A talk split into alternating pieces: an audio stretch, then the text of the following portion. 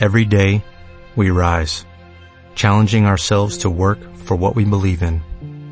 At U.S. Border Patrol, protecting our borders is more than a job. It's a calling. Agents answer the call, working together to keep our country and communities safe. If you are ready for a new mission, join U.S. Border Patrol and go beyond.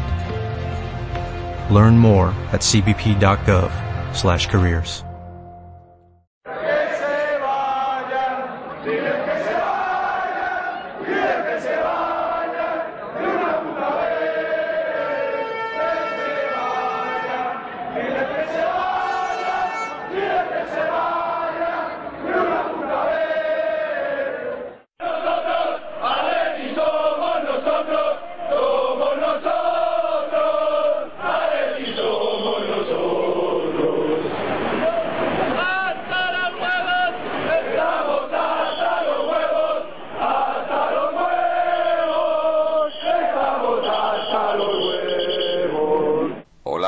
atléticas, bienvenidos a Atleti Podcast Rojiblanco. Bueno, cada vez, cada vez menos, menos ganas, no menos ganas, sino menos, más de ganas de, no de grabar, sino ya de, de, hablar del Atlético, ¿no? No sé, acaba de terminar ahora mismo el partido contra el Mallorca y, y es que nada, no transmite nada. Quisiera, me gustaría decir algo de las, de las famosas sensaciones, pero es que a mí me deja, no sé, yo le, este Atlético lo veo plano, o sea, no, no tiene nada, no, no, no lo entiendo. No entiendo, eh, sigo sin saber muy bien a, a qué jugamos. Se, se, se, intenta ver esa posesión, pero ¿para qué nos sirve tener el balón si no sabemos qué hacer con él? No sé, eh, un empate y, y, y justito y, y, no sé, yo no, no, no veo, no, no lo veo. Pero bueno, vamos a hablar un poco más de, de, del partido con, con algunos de los habituales. Está con nosotros Álvaro, Mariano y Mojit. Álvaro, ¿qué tal? Bueno, pues vamos a ver. El partido se planteaba como una revalida a lo que era Atlético de Madrid, no solo por, por esa derrota inmediata sufrida en, en Italia, sino por la racha de partidos sin, sin vencer y quizás a muchos sin convencer, ¿no? Yo creo que es un gran paso atrás, no solo el, el resultado, que nos dejamos otra vez dos puntos en casa, ¿no? Sino, sino el juego. Es un, un gran paso atrás, bien es cierto que hay que tener en cuenta los condicionantes del partido, el rival, cómo lo ha planteado, el hecho de tener a un, a un inútil arbitrando. Pero bueno, son circunstancias a las que hay que sobreponerse y hay que marcar un ritmo en el partido. El, el partido ha estado pobre, ha estado soso, ha estado sin ritmo, con muy pocos espacios y, y bueno, no ha faltado nada más para que para eso, para que el Atlético de Madrid eh, no pudiera no pudiera ofrecer una versión mucho más dinámica, mucho más abierta, mucho más alegre y, y pudiera intentar pelear la victoria. Pero es que realmente eh, por juego eh, es un resultado muy justo y que nos deja a muchos con muchas dudas, no solo por el, la situación del equipo, sino por el por la, cantidad de cambios, la cantidad de, de, imprecisiones, la cantidad de, de falta de, de, de, liderazgo quizás y de principios de no sé si del entrenador o de, o de parte del equipo, ¿no? Pero realmente es, es un equipo mmm, sin personalidad, ¿no? No, no destaca por nada y bueno, me parece que a estas alturas ya entrados en el campeonato es preocupante. Bueno, sí, ahora, ahora profundizaremos un poco más. Mariano, ¿cómo estás? Hola, buenas noches a todos.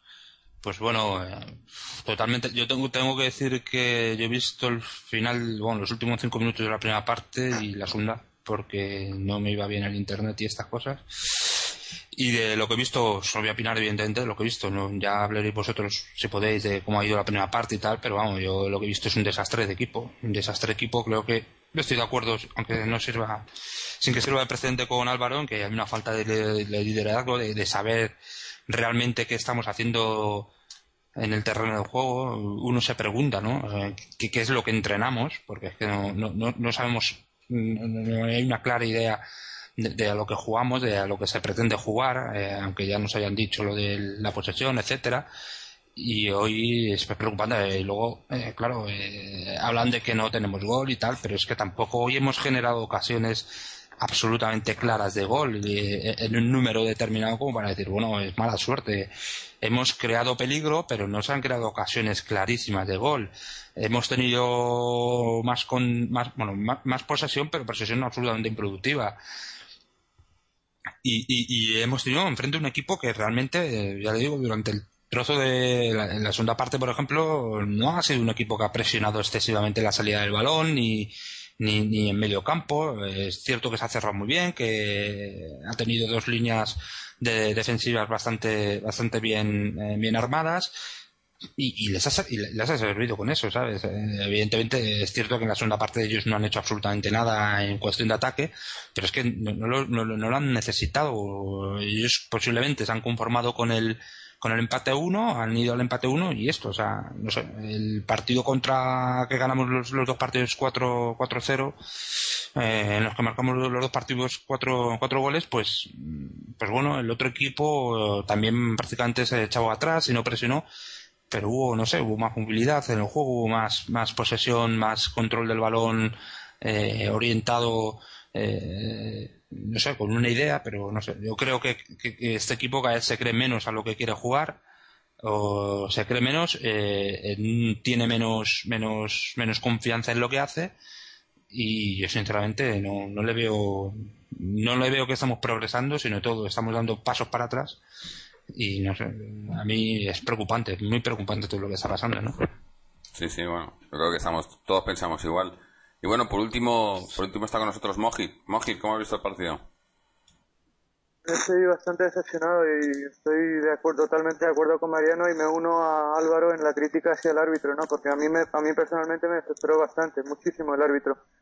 no por las cosas que hizo, pero la actitud que tuvo hacia el Atlético, que era el equipo local, no tiene por qué ser importante el hecho de que sea el equipo local, pero la actitud que tuvo hacia el Atlético fue, eh, yo diría que incluso vergonzosa, no me gustó para nada. Y en cuanto a lo que ha dicho Mariano, estoy de acuerdo, ¿no? Que nosotros tuvimos 67% de posición, pero es porque el Mallorca quiso darnos el balón. El Mallorca vino al Calderón a empatar el partido y por eso tuvimos la mayoría de la posesión y el problema que nosotros teníamos es que no sabíamos qué hacer con la posesión. Y de ahí el hecho de que solo tuviéramos cinco tiros a puerta en todo el partido. En ese sentido, antes ha dicho Mariano que hay una falta de, eh, de intencionalidad por parte de los jugadores que no tienen las ideas muy claras y creo que tiene mucho que ver, es una cosa que tú has dicho bastante, Jorge, durante los últimos programas, que Manzano no tiene un sistema definido. Puede que el, estilo de juego sea claro, pero no tiene un sistema definido. Y en ese sentido, he visto, he estado viendo las estadísticas y he visto los distintos planteamientos que ha sacado Manzano durante el la parte inicial de, este, de esta temporada y ha sacado seis veces el cuatro, una especie de 4-3-3 con dos jugadores en banda, ha sacado siete veces con la de esta tarde el 4-1-2, 4-1-2 con cuatro centrocampistas en rombo y con ese planteamiento, con ese sistema, eh, la estadística que nosotros tenemos es una victoria que logramos ante el Celtic en la Europa League, cuatro empates y dos derrotas. Cuatro goles a favor y ocho goles en contra. Es evidente que ese sistema no funciona. El 4-1-2-1-2 con cuatro jugadores jugando en el centro y dos delanteros no funciona, entre otras cosas, porque no tenemos amplitud. Y se vio perfectamente hoy que no jugamos cómo se supone que tiene que ser ese sistema. Ese sistema se trata de que tienes que tocar consistentemente por el centro 10, 15, 20 veces y encontrar las llegadas de los laterales por fuera. Y se vio claramente que nosotros iniciábamos los ataques con los laterales, que los laterales subían al ataque y hacían de extremos. Y eso no, no, es, no es esa la idea de jugar con, con cuatro centrocampistas y sin jugadores exteriores. Y por eso no tuvimos ni profundidad ni amplitud, no, no llegamos, no rematamos a puerta y aunque individualmente casi todos los jugadores hicieron un partido bueno tanto a nivel de rendimiento como a nivel como tanto a nivel de rendimiento técnico como físico pero eh, colectivamente ese sistema no les permitió ah, pues eso pues dar el máximo rendimiento colectivo al equipo y poder ganar el partido no yo personalmente antes de empezar el programa he hecho he hecho una especie de crítica no hacia el hacia la alineación de Manzano porque no me gusta el hecho de que cuando el equipo llega a un partido complicado, muy importante, después de estar cinco partidos sin ganar, que no juegue ninguno de los cuatro capitanes del equipo y que tres ni siquiera estuvieran en la convocatoria, ¿no? No me gusta ese hecho, no me produce, no tengo la sensación de que hay un equilibrio dentro del vestuario. Eh, De, todas formas, has comentado el, perfil físico de los jugadores, pero yo he visto una, una falta de potencia y de desborde en las individualidades muy grave, ¿eh? porque yo creo que es lo que ha conducido a que el Atlético de Madrid entrara en una fase de, de bloqueo, de, de, no saber qué hacer y confiando todas sus acciones de peligro a balón parado y corners y, bueno, faltas, ¿no? Pero, pero yo creo que ha faltado un poco más de físico. Yo no sé si están acusando ya tan pronto eh, el nivel de competición, la frecuencia de partidos, pero la verdad es que, vamos, un equipo que debería o que tiene tiene gente para generar espectáculo, para generar que la gente, bueno, se divierta y, y, todo eso, pues yo creo que hoy eh, ha sido un mazazo, ya no solo es que a lo mejor hoy había que dejar el espectáculo y el, buen juego y, todo lo que habíamos visto quizás en, en los anteriores partidos por cambiarlo por un buen resultado, pero es que nos encontramos que hemos tenido mal resultado y además el juego ha sido espantoso, ¿no? Entonces, desde este punto de vista, la verdad es que Manzano hoy se queda sin defensa, se queda sin defensa porque como decimos, ya lleva un tiempo y, va para atrás, va para atrás, no hay un sistema claro, hoy hemos vuelto a jugar con jugadores distintos al último partido y a los dos últimos partidos, entonces el, tiempo empieza a agotarse a Manzano, hemos escuchado nada más, eh, bueno, acabando el partido, ya gritos del Calderón pidiendo la dimisión del entrenador. Claro, pero es que yo, creo que tienen razón. yo, yo, he dicho, yo no soy de los que me gusta culpar al entrenador a primeras de cambio. Pero tú lo has dicho, con, este equipo, con, esta, con estos jugadores que tenemos, que vale, que a lo mejor hay algunas áreas, hay, áreas donde hay muchas, donde hay carencias y tal, pero con este equipo, eh, con esa plantilla, tendríamos que estar haciéndolo muchísimo mejor. Y, y yo creo que el, el, culpable directo de todo esto es el entrenador.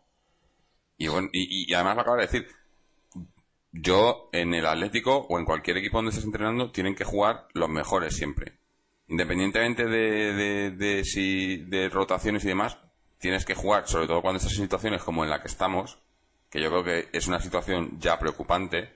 Eh, hemos ganado dos partidos de diez. Yo creo que la situación eh, requiere que, pongas a tus mejores once en, el, en, el, en tu equipo titular. Y Manzano no lo está haciendo. O por lo menos lo, los jugadores que pone, yo creo que mm, tiene, no sé, no, no, no veo que, sean los mejores, sobre todo viendo pues eso, lo que vimos en el partido del otro día, donde yo creo que en, Europa League, en el partido de Europa League, no te voy a decir que jugamos mejor o dimos mejor imagen, pero los jugadores yo lo vi mucho mejor. El, el, dibujo lo vi mucho, vi más eh, eh, a los jugadores entendiendo a lo, a lo que querían jugar más o menos, a pesar de, la falta de gol igualmente. Pero... y es que creo, bueno, sí, sí, una cosa, es que creo eh, perdona. Yo es que creo que, que, eh, este modelo de rotaciones está muy bien cuando tú tienes un equipo, un bloque ya formado, ¿no? Por ejemplo, el Barcelona puede permitirse ese tipo de rotaciones porque ya saben a lo que juegan eh, y, y, los jugadores que van entrando, que es cada año pues son pocos, pues bueno, se adaptan rápidamente, eh, aparte de que tengan la calidad, etcétera, y aparte de que los, los de la cantera pues juegan toda la vida eso, pero bueno, en cualquier otro equipo que tenga un bloque ya formado, cuando tú tienes un equipo que son tantos jugadores nuevos, que estás intentando implantar un esquema de juego, que eh, un esquema de juego nuevo además, o sea, diferente, con una nueva intención, etcétera, estará haciendo constantemente cambios, pero constantemente cambios en líneas eh, y en posiciones tan sensibles como son el centro de la defensa, el medio centro, etcétera, eh, pues mm, yo creo que no solo crea ya un, despiste monumental a, esos jugadores de esas líneas, sino al resto de las líneas. O sea, no es lo mismo jugar con Domínguez que con Godín, no es lo mismo jugar en el centro campo con Asunsao que con, que con Mario Suárez, etcétera. ¿Por qué? Porque cada uno te da una cosa y te quita otra, y entonces los jugadores que están al lado saben que jugando con este o jugando con otro. Pero si encima son jugadores que no se conocen el uno al otro, pues es normal que es que eh, pues la conjunción que está el equipo no esté eh, evidentemente eh, compenetrado el uno con el otro. Yo creo primero que lo de las rotaciones eh, a mí me parece una, salvajada a estas alturas de temporada primero y, más y en el estado que, está el Atlético Madrid que tiene que, crear primero una base sólida de equipo una base una base sólida de un 11 para luego ir introduciendo poco a poco las las, las, las, incorporaciones de, de las rotaciones eh, que no dañen al equipo. Y es que yo creo que, que eso evidentemente es achacable al entrenador. Y, y, posteriormente es que, bueno, eh, a lo mejor es que el equipo que tenemos no es tan bueno como, como, como lo que pensamos, ¿no? Sobre todo porque es que es lo que dice, lo que has dicho Jorge, ¿no? Que con esta plantilla podría hacerse más. Y, nos, y yo no digo solo ya con esta plantilla, sino con los rivales que hay en la Liga Española. O sea, que yo creo que, no sé, es que estamos en una situación ahora mismo que, que, dentro de poco se nos va a ir ya el carro totalmente de, la Champions League, eh, como sigamos una proyección de, de, estos puntos conseguidos por puntos por partidos jugados y, bueno, pues no sé, eh, podemos plantarnos a mitad de temporada o tres tercios que a lo mejor tenemos que luchar por otras cosas que no nos imaginamos al principio de temporada. En ese sentido, Mariano, has dicho, hace un momento has dicho que igual no tenemos una plantilla para luchar por los objetivos altos, ¿no? Los objetivos que se suponen por los que estamos luchando, que son para las, las dos plazas de Champions que van a quedar, ¿no? Aparte de las que se lleven el Madrid y el Barcelona.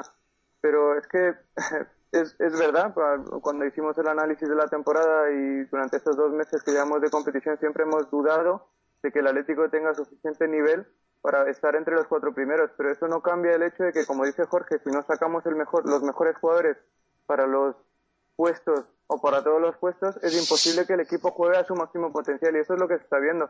La realidad de ese equipo con jugadores como Diego, que he visto a Diego hoy impresionante, el partidazo que ha hecho Diego es increíble. Eh, ya podemos resaltar tanto en tareas defensivas en las que ha estado muy participativo, es el único jugador del centro del campo que hizo ayudas en defensa al final, en los últimos 10 minutos del partido. Eh, durante todo el partido, cualquier balón que recibía lo jugaba con sentido. Tenía una movilidad absoluta por, tres, por, por todo el frente de ataque, por el medio campo, nos dio consistencia, nos dio criterio, pausa. Y teniendo jugadores de ese nivel como Diego, Ardá, un delantero como Falcao, es evidente que el destino de ese equipo no es no ganar seis partidos seguidos, no ganar seis partidos oficiales seguidos.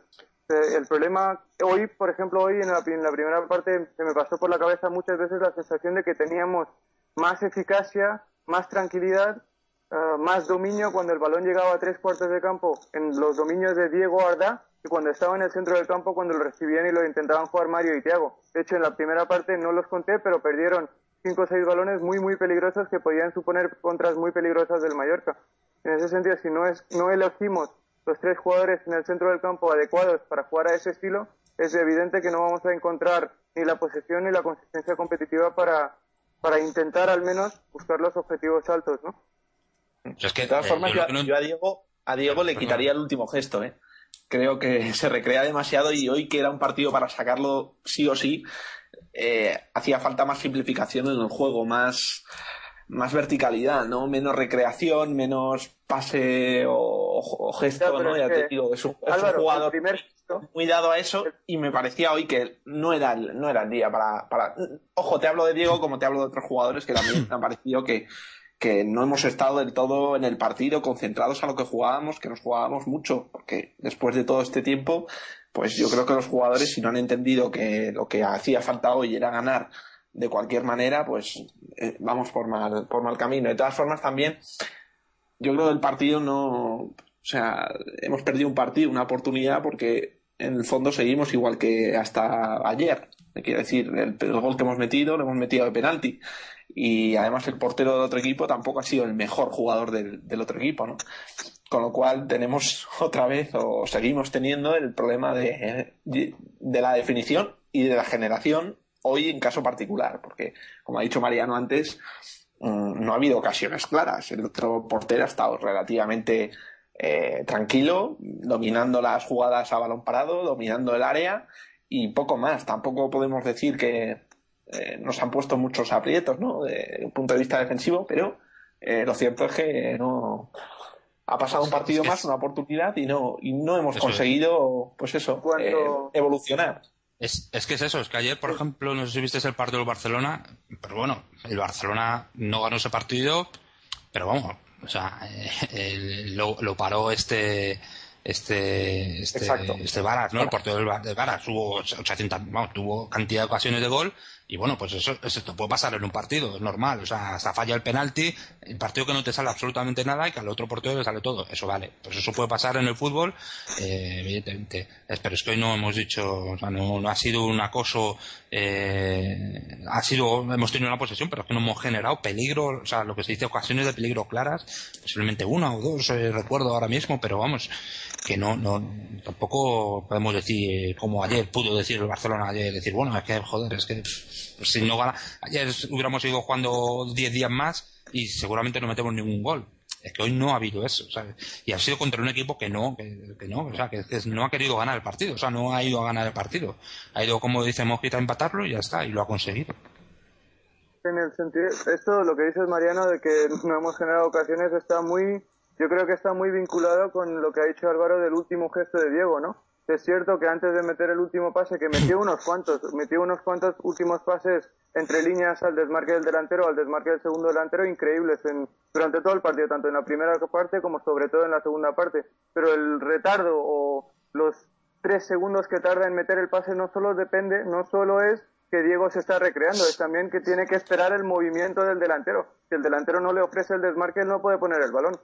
Eso, eso es lo que venimos hablando también, ¿no? Que son dos cosas. Primero, nos falta, para empezar, nos falta continuidad en el, en el sentido de los jugadores y del sistema con el que jugamos en el centro del campo. Luego, los jugadores que suelen jugar no nos dan la continuidad y las transiciones tan consistentes que hacen falta para jugar a ese estilo de posesión. Y luego, cuando al final superamos todos esos problemas y las pocas veces que acabamos llegando a tres cuartos de campo, Diego y Arda tardan más tiempo en meter el pase porque también falta movilidad en el último cuarto de campo. Y todas esas cosas realmente, si intentamos buscar un análisis ah, meticuloso de por qué ocurre, seguramente sean las rotaciones. Yo en un programa ante el Sporting me acuerdo que dije que las rotaciones, la valoración de las rotaciones depende de los resultados. Ahora mismo los resultados son muy malos. Llevamos seis partidos sin, sin ganar el Manzano ha utilizado tres, bueno, dos sistemas distintos en esos seis partidos, ha ido alternando cada partido el 4-3-3 con el 4-4-2 en rombo, y en ese momento lo que tiene que hacer es elegir un sistema, elegir un 11, buscar dos o tres variantes y apostar por eso hasta que la línea sea más ascendente y estemos más encaminados hacia por lo menos estar donde tenemos que estar, que son como mínimo en los primeros seis puestos de la liga porque tenemos equipo para ello. Hasta que no hasta que no corrijamos ese proceso, a mí me parece que es muy difícil que cambiemos la dinámica tan negativa en la que estamos, ¿no? Sí, bueno, eso yo creo que lo hemos, lo hemos dicho ya varias, varias veces y, y es que se, se ve claro, ¿no? O sea, hemos hablado mucho de, la, de la supuesta o, la pretemporada, como, la que, que, como le quieras llamar, a este ajuste que, que, se está haciendo en el equipo, por, como ha dicho Mariano, que estamos queriendo cambiar el estilo de juego, a un estilo nuevo y demás, llegaron los jugadores tarde, bla, bla, bla, sí, sí, todo muy bien, pero, pero es que hasta en una pretemporada tú usas tus dos, primeros tres partidos, en el cuarto partido ya tienes un equipo y un once, y ya, y ya vas jugando con ello, ¿no? Pero es que aquí no se ve eso, se ve, pues eso, lo que tú dices, eh, va cambiando, hace rotaciones, no, no, no sé ya si decir sin sentido, pero yo no le veo, por ejemplo, vimos el partido contra en la Europa League el centro del campo, eh, que, aquí lo dijimos y lo hemos venido pidiendo, con Asunsal en el centro del campo, haciendo una muy buena tarea, y a mí que me diga alguien hoy que han hecho Tiago y Mario Suárez, porque yo no les he visto. Yo, o sea, Tiago y Mario Suárez han sido neutros en el centro del campo. Eh, como has dicho tú, Diego ha hecho muy buen partido y ha hecho parte de la labor que se supone que tendrían que hacer tanto Tiago como Mario Suárez, pero si eso es una rotación, yo no la entiendo. Asunsao ha jugado un partido. el, partido, el único partido titular que ha jugado fue el otro día, en Europa League. Eh, si y tienes, yo, creo que lleva dos partidos, ¿no? ¿No lleva dos partidos seguidos jugando Asunsao? Mm, no, no No, yo creo que no. Salió en otro partido, creo, jugó en otro partido de medio tiempo o algo así, pero el primer partido titular que jugó fue el otro día. Entonces, eso es una a mí, para mí eso no es una rotación. No me digas que lo has cambiado porque le estás reservando, porque está, no lo entiendo. Y, y, y claramente Asunsao hizo mejor trabajo que, que lleva haciendo Mario Suárez. O, o Tiago, por ejemplo, no sé, Gaby, Gaby tampoco ha estado muy bien, pero yo lo, lo, lo que hace lo que hace eh, Tiago, yo creo que Gaby lo hace mejor y lo ha hecho mejor durante la temporada. No sé, son cosas que, que eso le, no, no, no le ve sentido, ¿no? Y esos cambios yo creo que a la larga, a la larga afectan. O, o, cambiar el dibujo, como dices tú. Eh, un día entra eh, Adrián, otro día entra Reyes, otro día... Eh, no sé, yo, yo creo que si quieres cambiar el estilo y empiezas a cambiar a los jugadores, eh, pues mm, yo creo que no vas a, no vas, no vas a conseguir nunca que se, que, se acoplen a ese estilo, ¿no? Porque, porque vas cambiando los jugadores y el estilo, ¿no? No sé, yo es que no lo veo, no, le veo por ningún lado por dónde agarrarlo esto.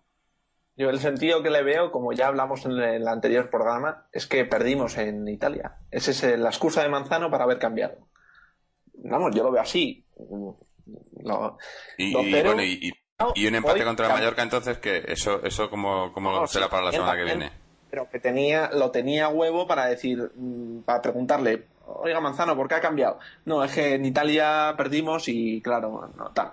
Bien, pero puede Álvaro, no sé, Pero de todas formas, lo que decía Jorge ya por terminar, es que mm, es lo que tiene que hacer Manzano, tomar nota. Es decir, ese centro del campo, sacar a Mario Suárez, sacar a Tiago, y como necesitamos esa fuerza que en teoría dan Tiago y Mario Suárez a la vez, eh, digamos, a corte defensivo yo pondría a Sunsao, como hemos hablado, porque tiene más fuerza, porque tiene más presencia, porque corta mucho mejor, porque tiene más, más ritmo ¿no? de, juego, interpreta mucho mejor los, eh, las fases del encuentro y, como acaba de decir Jorge también, para mermar o para, no, para mermar, no, para, para, para apostar un poquito más por ese juego de ataque o esa intervención del medio centro en el ataque, pues sí, quizás con Gaby podríamos complementarlo mucho más y tener más llegada, ¿no? Entonces, yo creo que es uno de los cambios que tiene que, preparar ya para el próximo partido. Es decir, acabar con ese dúo, el dúo, el dúo prescrito. el dúo sacapuntas. de verdad y, y, apostar por un poquito más de, de que se atreva, ¿no? Que, parece que está como encajetado, como agarrado al sistema, agarrado a Mario Suárez y que digamos que Mario Suárez fuera balón de oro, pero tío, es un, es un jugador que no es internacional, es un jugador que, bueno, el año pasado no iba y venía, ¿no? O sea, tampoco es un jugador como para aferrarse de esa manera.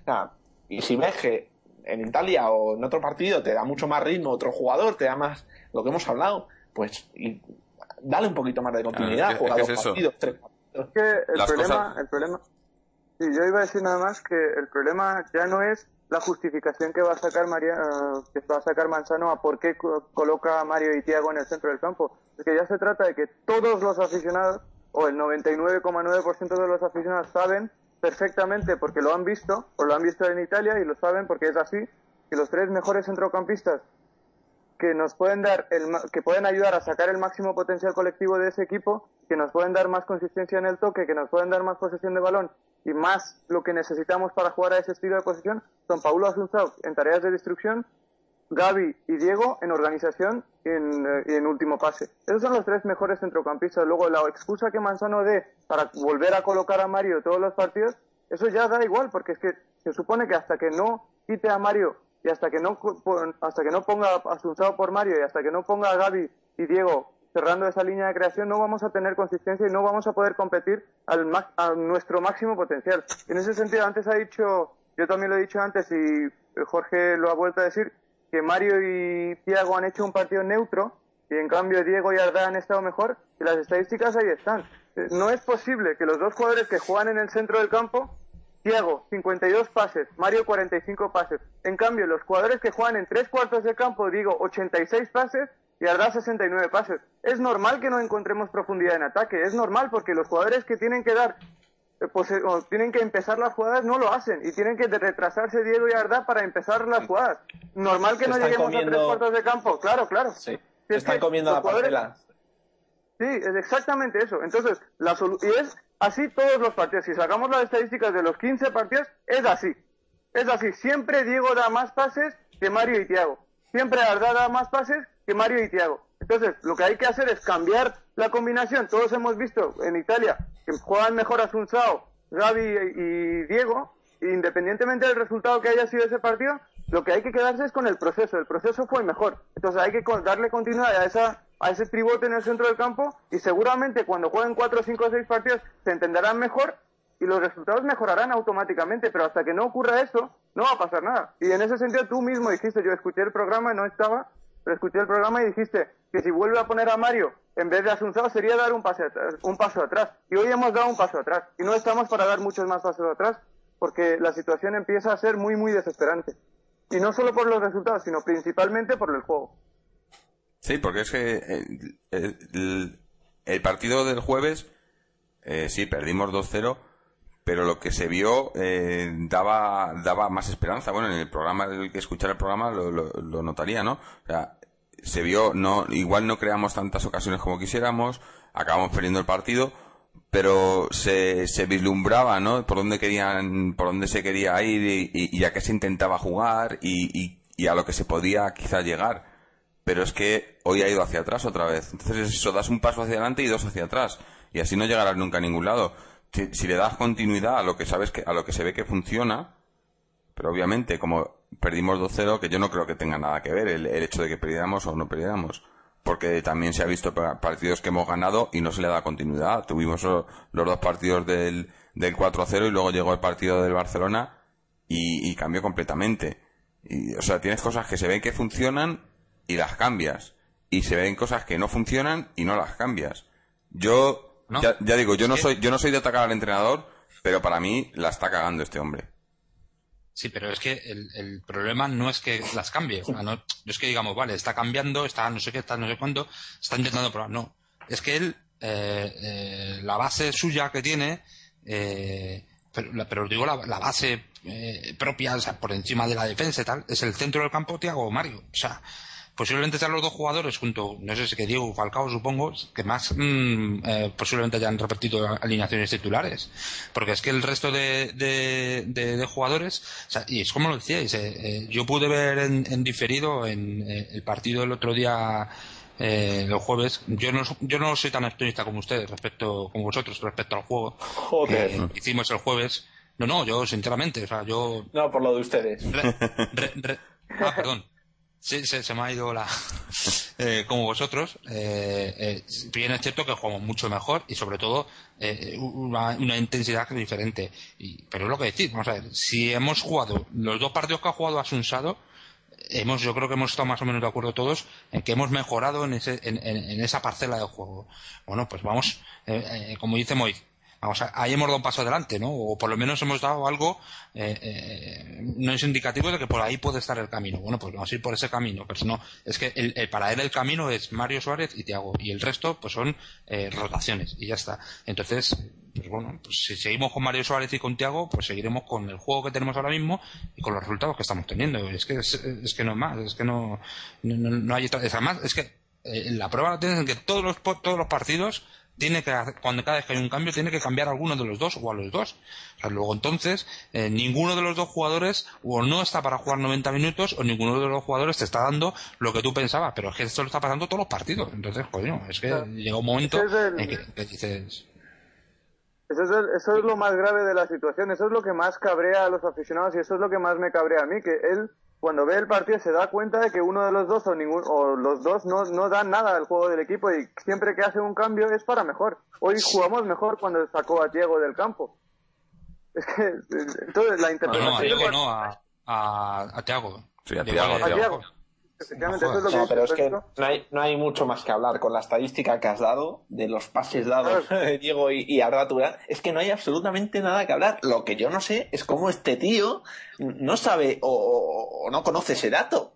Porque, coño, me clama al cielo. ¿Cómo unos tíos que, que tienen que estar eh, dando pases y, moviendo al equipo eh, dan menos pases que los que están en tres cuartos. Es que es algo que no funciona, pero de cajón. Y eso, coño, eh, no tiene este ayudante si tiene Caminero y tiene Aguilera. ¿Dónde están todos esos, tío? O sea, ese, dato es demoledor. O sea, es, vamos, de, de, es una máquina que hay un, una fase de proceso de fabricación que no funciona y la máquina no tira. Y, coño, hay que arreglar esa, que me parece increíble el, dato. ¿Es, ¿Es, del partido o, de la temporada del partido, no? No, no, es del partido, claro, lógicamente. Bueno, pues habría, que investigar, habría que investigar eh, en los anteriores partidos cómo ha sido esa proporcionalidad o ese, esa cantidad de pases dados por unos y por otros, ¿eh? Porque, pues, de verdad. De, de entrada te puedo decir seguro, seguro que todos los partidos consecutivamente que ha jugado Diego ha dado más pases que los jugadores que han jugado detrás de él. Todos los partidos. Todos. Claro, Todo. es, es eso, es, es que no puedes, no puedes pedir... eh, Y no, no cinco pases más, entre 20 y 30 pases más.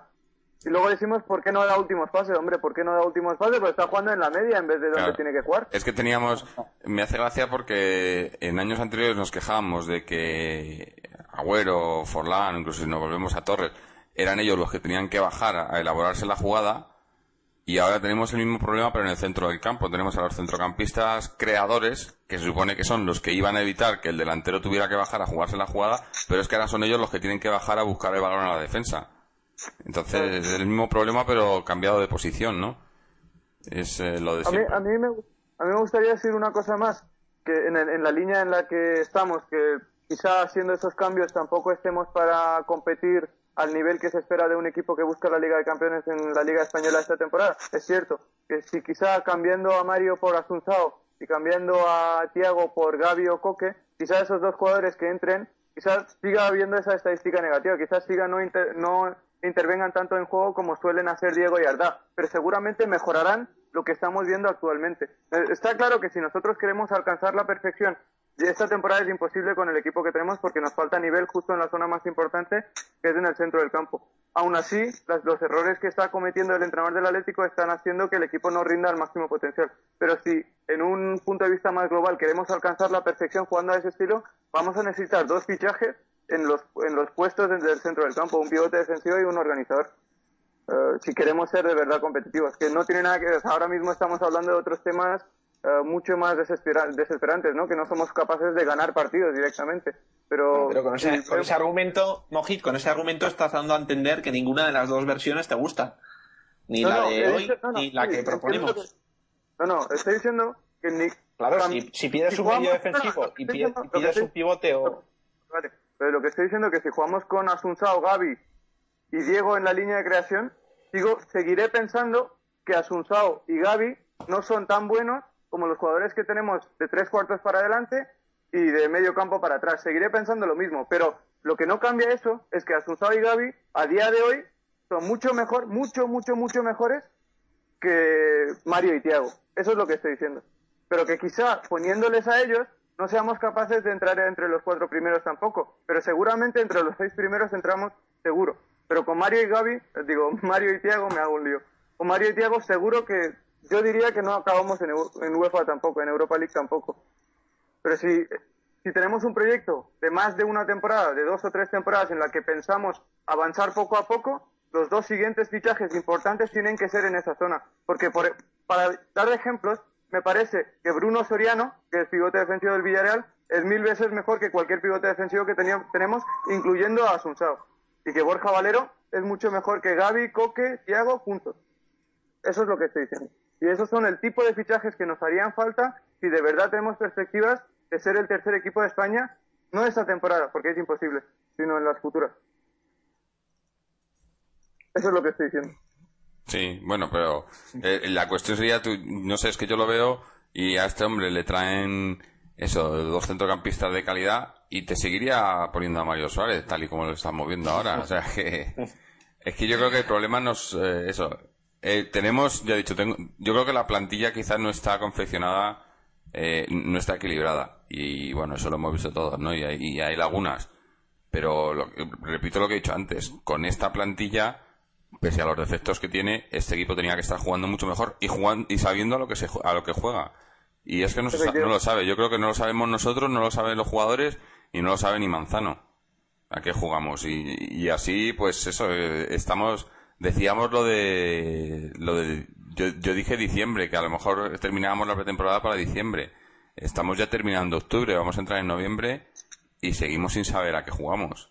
Y ya empieza a ser preocupante. Es que esto de diciembre no, no tiene validez si de aquí, de septiembre a diciembre, has puesto, has jugado 20 partidos y has puesto 20 alineaciones distintas y has utilizado 20, centro, centro, 20 combinaciones en el centro del campo distintas. Es que si no das continuidad, es imposible alcanzar el máximo potencial. Es que a mí lo que no me entra en la cabeza es que un equipo que ficha 10 jugadores refuerza casi todas las líneas, menos la más importante, que es la del centro del campo, pero vamos, que tiene, cambia media plantilla y el entrenador empieza con rotaciones. Pero primero tienes que fijar las bases del, de, lo que quieres jugar y con quién quieres jugar, y luego ya empiezas con las rotaciones. Y puedo dar ejemplos prácticos de muchísimos entrenadores muy buenos, entrenadores que han ganado ligas de campeones que hacen esto. Cogen al equipo y ya sabéis a, a, quién me refiero. Entrenadores que cogen un equipo, montan el proyecto y durante las primeras 15 jornadas prácticamente repiten la alineación. Porque se hace así, porque se, se tiene que hacer así. Hasta que no tengas claro un sistema de juego, puedes tener variantes, pero un sistema principal y, digamos, 13 jugadores principales que vas a utilizar siempre, no puedes empezar a introducir más rotaciones. Que sí que puede ser que los jugadores que no jueguen habitualmente se sientan menos participativos y puedan desmotivarse, pero ese es el trabajo que tienes que hacer dentro del vestuario para hacerles sentir importantes también, porque otros entrenadores les, lo han hecho. Y yo espero que el entrenador del Atlético de Madrid sea capaz de hacer lo mismo, que encima es psicólogo. Pues se supone pero yo creo que, tiene cualidades para hacerlo. Eso es un entrenador que demuestre autoridad. Y para mí Manzano nunca ha demostrado autoridad en ningún sitio, ni en el campo ni fuera de él. O sea, eh, demostrar autoridad no es castigar a un jugador cuando comete un error, que eso lo hemos visto hacer a muchos entrenadores y es muy fácil hacer. Demostrar autoridad es poner a los jugadores, sentar en el banquillo a los que tienen que estar sentados en el banquillo y decir las cosas como son y, y cuando tienes que apechugar, apechugar. Y, bueno, y Manzano sabemos que no es así. Y no creo que vaya a cambiar tampoco ahora. O sea, eh, eh. De, todas formas, hay un problema. El Atlético de Madrid tiene un problema en el sentido de que, vamos, en los últimos cuatro o cinco años siempre tienen plantillas mejores que los resultados que obtienen, ¿no? Y luego tú miras la clasificación y ves que los equipos más o menos responden en función de la calidad de la plantilla, el nivel de la plantilla. Es decir, a nadie le sorprende que un Málaga que ha invertido muchísimo dinero esté en posiciones altas. Que el Sevilla, que bueno, tiene un equipo aseadito, no es nada del otro mundo, pero bueno, es un equipo trabajado, esté arriba. Que el Valencia, a pesar de vender a muchos jugadores, muy buenos todos ellos en las últimas temporadas, pues ha conseguido mantenerse arriba. Y el único de los históricos, por no decir, bueno, no me atrevo a usar la palabra grandes, pero el único de los históricos que es incapaz eh, teniendo mucho mejor, mucha mejor plantilla eh, que todos ellos, que es incapaz de responder a las expectativas, ya no solo que tienen los aficionados, sino que se deberían, se deberían de ver reflejadas en, el, en la plantilla, ¿no? Pues es el Atlético de Madrid. Entonces, claro, ves a un equipo que ahora mismo está décimo, eh, el año pasado fue incapaz de clasificarse ni siquiera por vía eh, ordinaria, digamos, para Europa League, que es una sexta posición muy muy bueno, muy pobre en Liga Española y que en las anteriores temporadas eh, hemos festejado un cuarto puesto en Champions y cuando teníamos quizás la tercera siempre hemos tenido, yo creo, tercera, cuarta plantilla como como como muy como muy bajo, ¿no? Pero pero siempre estamos eh, cuatro o cinco puestos por debajo de, de lo que realmente es. Entonces, me choca un poco. ¿Por qué en los otros equipos se está haciendo, no digo bien, sino equilibrado? ¿Por qué obtienen resultados de acuerdo a lo que, a lo que tienen en el plantel? Porque y el Atlético de Madrid yo, yo creo que también tiene mucho que ver eh, lo que acabas, por ejemplo, acabas de comentar tú, que, que has comentado que la plantilla que tenemos es mucho mejor que los resultados. A lo mejor yo es que pienso que siempre pensamos que la plantilla que tenemos es mucho mejor de lo que realmente es. Eh, a nosotros nos venden una plantilla con... No es así, Mario. Digo, Mariano. Ah, no es así. Bueno, yo te voy a decir lo que yo pienso, ¿sabes? Posiblemente esté equivocado, pero lo que yo pienso es que eh, posiblemente nos venden eh, algo que no es. O sea, en la mayoría de los casos. ¿Vale? Puede haber algún año que haya habido una excepción o tal, o jugadores que, que sean una excepción en ese sentido, pero pocas veces hay, jugadores que vienen aquí que cumplen con las expectativas eh, que generan los medios de comunicación, que son al fin y al cabo los que los generan. No, no los generan los espectadores ni los aficionados porque no los conocen la mayoría de ellos. Los generan los medios de comunicación. Entonces, posiblemente. Por comparación, aunque solo sea por comparación con esto, el resto de equipos que he nombrado, coño, el Atlético es mejor, nombre a nombre, jugador a jugador. Pero nombre a nombre, pero nombre a nombre, pero posiblemente eh, eh, es que el fútbol no se, no es que para eso es el PC fútbol o el fútbol manager. No, no, no, no, no Mariano, Mariano, Es que no es nombre a nombre esto, Álvaro, es, es, cuestión De, de, hacer un, déjame terminar, de hacer un equipo. Y cuando haces un equipo, tienes que tener unos jugadores que estén de acuerdo a lo que tú quieres jugar. Entonces, tú puedes fichar eh, eh, bueno, hombre, si fichas a Messi te va a dar lo mismo donde le pongas, en el equipo y el, y el sistema. Pero como Messi solo hay uno, el resto de jugadores, pues a lo mejor hay jugadores que para el sistema que, es, aunque es un buen jugador, pero no vas a sacar de ellos el 100% o, o a lo mejor no se adaptan y, y, no pueden jugar con esos en ese sentido. O sea, que yo pienso que es que depende mucho de, del sistema que vayas a jugar y de muchas cosas, ¿sabes? Entonces, pues, bueno, nombra nombres, pues está fenomenal eso para el PC Fútbol. Claro, perfecto. Pero ¿a que no te sorprende que el Málaga esté sexto, que el Valencia esté quinto, que el Sevilla esté cuarto y a que te sorprende que el Atlético de Madrid esté décimo? a mí realmente, si te digo la verdad, no me sorprende, pero no me sorprende no por los jugadores, sino por la trayectoria que llevamos en los últimos 20 años de, eso. No me sorprende. Es que... Pero, pero es, que lo que tenemos que decir, bueno, eh, a lo mejor es que, no sé, yo creo que que los proyectos que se, que se inician aquí, como ya hemos dicho otras veces, aparte de que esto sea una, empresa de compra y venta de jugadores, eh, también es que es todo como muy improvisado y, ah, todo se hace de la noche a la mañana. Y de pronto un día vamos a jugar a la posesión y al día siguiente no sé qué. Y de pronto solo eh, apostamos por la cantera y, a la temporada tenemos, tenemos solemos tener equipos hemos tenido equipos las últimas temporadas con, con muchos nombres, por así decirlo, jugadores que sobre el papel dices, joder, este, este equipo tiene que hacer mejor.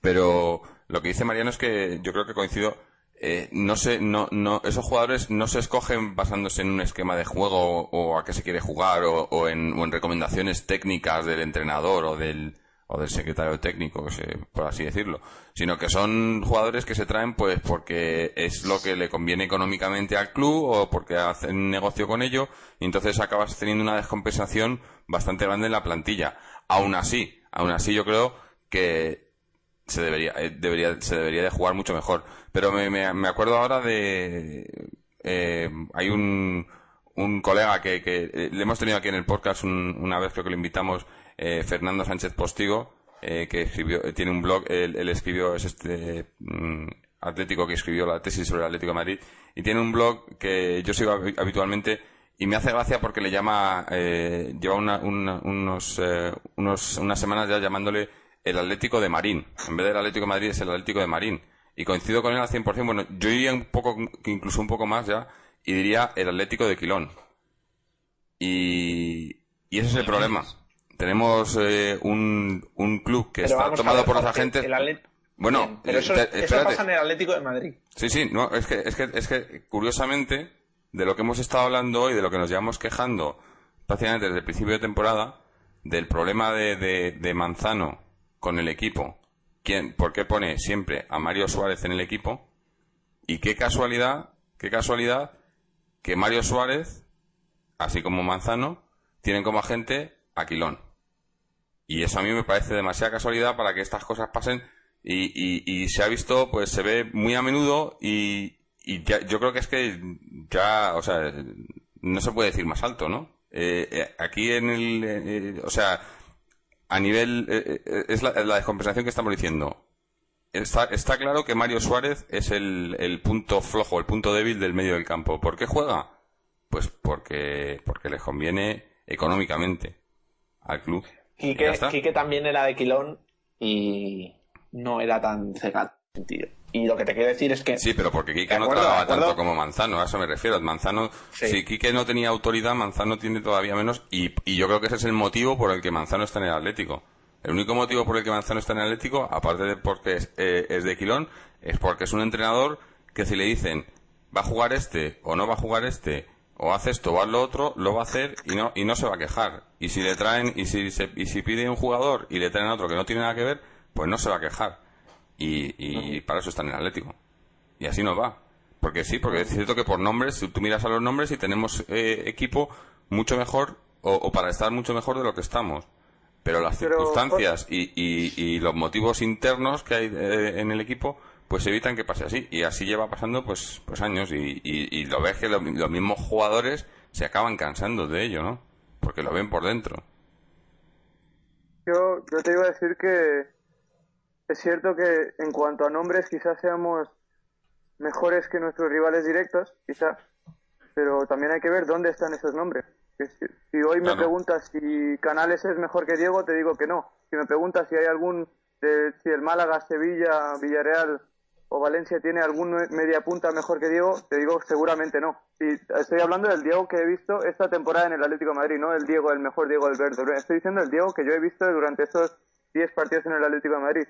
Si me preguntas si hay algún interior, si estos equipos tienen algún interior que esté al nivel de Arda, diría quizá Cazorla, pero probablemente o posiblemente Arda esté a la altura de Cazorla o incluso sea mejor que él no se, no está viendo, no se está viendo simplemente por eso, porque no está jugando en su sitio. Pero los mediocentros no son capaces de darnos la posesión y tiene que retrasar su posición y jugar muy lejos de su zona de influencia. Por eso no está dando rendimiento y aún así ha dado tres asistencias. Pero es que la pregunta es, ¿qué tienen nuestros rivales directos que no tenemos? Es simplemente comparar los jugadores que juegan en su centro del campo y comparar los que juegan en nuestro centro del campo. Son mucho mejores. Son mucho mejores. De hecho, cuando hicimos el análisis de la plantilla, lo repasé uno a uno. Tulalana, Poño, son mejores que Mario o Mario, Tiago, Gaby, o los cinco que nosotros tenemos. Eh, Bruno, Borja son mucho mejores también. Uh, Vanega, Topal son mejores. Trochovsky o Rakitic con Medel son mejores. Que en el, la zona que marca la consistencia competitiva de un equipo, y más cuando tu estilo de juego eh, se mueve alrededor del balón, es el centro del campo. Y ahí es donde nos falta nivel. Y estoy de acuerdo con Mariano y Jorge cuando hablan de por qué falta equilibrio en la confección de la plantilla, porque los que confeccionan la plantilla no tienen idea de fútbol y lo único que piensan es en su beneficio propio, ni siquiera en el beneficio del equipo o del club, sino en su propio beneficio.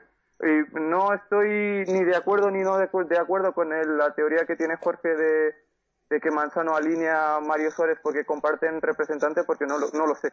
no tengo ningún dato y no no sé, yo, no tengo ningún dato tampoco, pero es la única conclusión que puedo sacar. Es que si no, no lo entiendo. o sea, tú ves los partidos semana a semana y yo la única conclusión que puedo sacar es que tiene que haber algo extradeportivo ahí porque si no, no, no, no sé. No, está, está claro que viendo el rendimiento de Mario, cualquier aficionado, y he dicho antes, el 99,9% de los aficionados se han dado cuenta, les ha bastado un partido de Asunción para darse cuenta que ha jugado mejor que en los otros 14 partidos Mario, o en los otros 12 partidos Mario que ha jugado.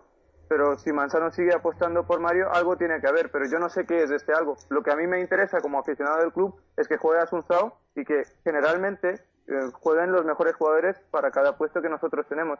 Y teniendo en cuenta que tenemos tantas deficiencias en el centro del campo, y que incluso los mejores no son capaces de darnos o estar a la altura de la línea de ataque y la línea defensiva, ese es el puesto en el que seguramente no podemos tener ninguna concesión. Tenemos que tener muy claro cuáles son los tres mejores y jugar con eso si queremos tener alguna posibilidad de acabar en, en Europa ya esta temporada. Porque es que esos puntos que se pierden ahora no son importantes, pero es que nosotros partimos de la base que parece que Mario Suárez, que hoy llegó al Barcelete capitán, seguirá siendo titular hasta que Manzano esté en el banquillo del Atlético de Madrid. Y eso ha sido una situación grave y me hace pensar que quizá la temporada más larga de, la que, de lo que yo esperaba e incluso más larga que la temporada pasada que ya fue bastante desastrosa. Sí. Bueno, pues eh, yo creo que vamos a, ir cerrando, a cerrar ya lo que es el partido, porque nos hemos, nos hemos desviado bastante del tema, pero la verdad es que no, el partido en sí pues no tiene, no tiene mucha más lectura, es lo de eh, lo que hemos comentado. Entonces, como siempre, vamos a hacer eh, lo mejor y lo peor del partido y vamos a empezar pues por Álvaro, si te parece. Bueno, no hemos hablado, yo al menos no he hablado del árbitro, me lo quería dejar para esta, ah, bueno, este apartado. No, no, no, no, no, ahora, ahora. Dile, dile. Eh, no, me ha parecido que, que ha estado es un inútil, pero integral, o sea, un retrasado eh, vamos, no, no, entiendo cómo puede haber. Además, este tío es reincidente. O sea, este tío ya nos ha pitado varias veces y nos ha pitado en contra. Entonces, Hombre, se puede equivocar, pero al menos mismo criterio en el mismo en el partido, ¿no? O sea, no tiene sentido que señales un penalti y luego mm, dos o tres acciones muy parecidas, incluso fuera del área, pues ni siquiera las señales como falta, ¿no? Bueno, todos los duelos de jugador contra jugador, eh, todas las decisiones arbitrales iban del lado del Mallorca. La verdad es que ha estado muy, muy mal, ¿no? La verdad es que, no sé, yo eh, no, no lo entendía, la verdad, y tampoco entendía no sé, en fin, que lamentable el árbitro. Pero bueno. yo, quiero eh, hablar de este tema en dos sentidos. Primero, para mí lo de los árbitros, en el 95-99% de las veces, eh, eh, no es un tema de que nos favorezcan o nos perjudiquen. A veces nos favorecen y a veces nos perjudican. Es que son son malos porque a lo mejor es un tema muy difícil. No, no, no. Y, ya está. Este es un inútil. Pero, no, mira, te explico por qué te explico. sí, sí, pero Álvaro, solo déjame que te voy a decir. Lo que quiero decir que es que es, es un tema muy socorrido por nosotros y a mí me avergüenza un poco que estemos siempre con esta coletilla eh, cuando estamos luchando para hacer sextos. O sea, yo eso lo vería normal cuando estamos luchando contra Real Madrid y Barcelona, que es cuando realmente eh, hay robos. A, a este nivel no hay robos. Lo que sí que es cierto que hoy, hoy, en este partido de hoy, más que en, tema de faltas concretas o el tema de penaltis, porque yo creo que, por ejemplo, el penalti que nos ha pitado nosotros, yo no sé el penalti que han pitado el Mallorca ha sido o no. Por lo que he leído en foros no, no, no tenía, no, no, no era penalti. Eh, el, penalti que le han, que nos han pitado nosotros, para mí tampoco es penalti. Posiblemente lo, lo que le hacen a Diego al final, sin tampoco parecer mucho tal, eh, eh, es más penalti que lo que le hacen al penalti en la primera parte, por lo menos a mí es la sensación que me da. Yo lo que sí que he visto una, una diferencia, eh, diferente criterio en contra nuestra ha sido a la hora de, sacar tarjetas y de, y de, y de señalar, eh, bueno, de sacar tarjetas en ciertas faltas. Yo ahí sí que he visto eh, que ha habido una pequeña diferencia de criterio, ¿no? Que nos ha perjudicado en ese sentido. Pero por lo demás, vamos a ver, el, tema, del árbitro, si el Atlético deja, deja, deja pasar eh, estos temas cuando ha habido un... Vamos, yo es que... Tú vamos a ver, tú en la vida puedes señalar un penalti como el que ha pitado este tío, que se supone que ha visto mano. O sea, se supone que la ha visto. Cuando en ningún momento se aprecia que, haya intención ni siquiera de, de, de, oponerse a la trayectoria del balón, sino que la lleva pegada, incluso se, se, intenta, intenta quitarse de la trayectoria para que no le dé. Y, es que en la vida puedes pitar eso como penalti. Tú, tú puedes fallar por no haber visto, por, por no apreciar, por no. Pero no puedes señalar un penalti en el minuto uno de partido que vas a condicionar. Eh, bueno, todo un partido, ¿no? Y de hecho yo creo que lo ha condicionado hasta el punto de que eh, hemos, hemos entrado, bueno, nos ha costado mucho entrar en el partido, ¿no? Y porque ya nos hemos encontrado desde el principio con un rival muy cerrado a defender ese 0-1. De todas formas, eh, lo que me fastidia también es que eh, esto pase en el Atlético de Madrid y si pasara en otro club, pues estaríamos toda la semana RQR con el tema de los árbitros.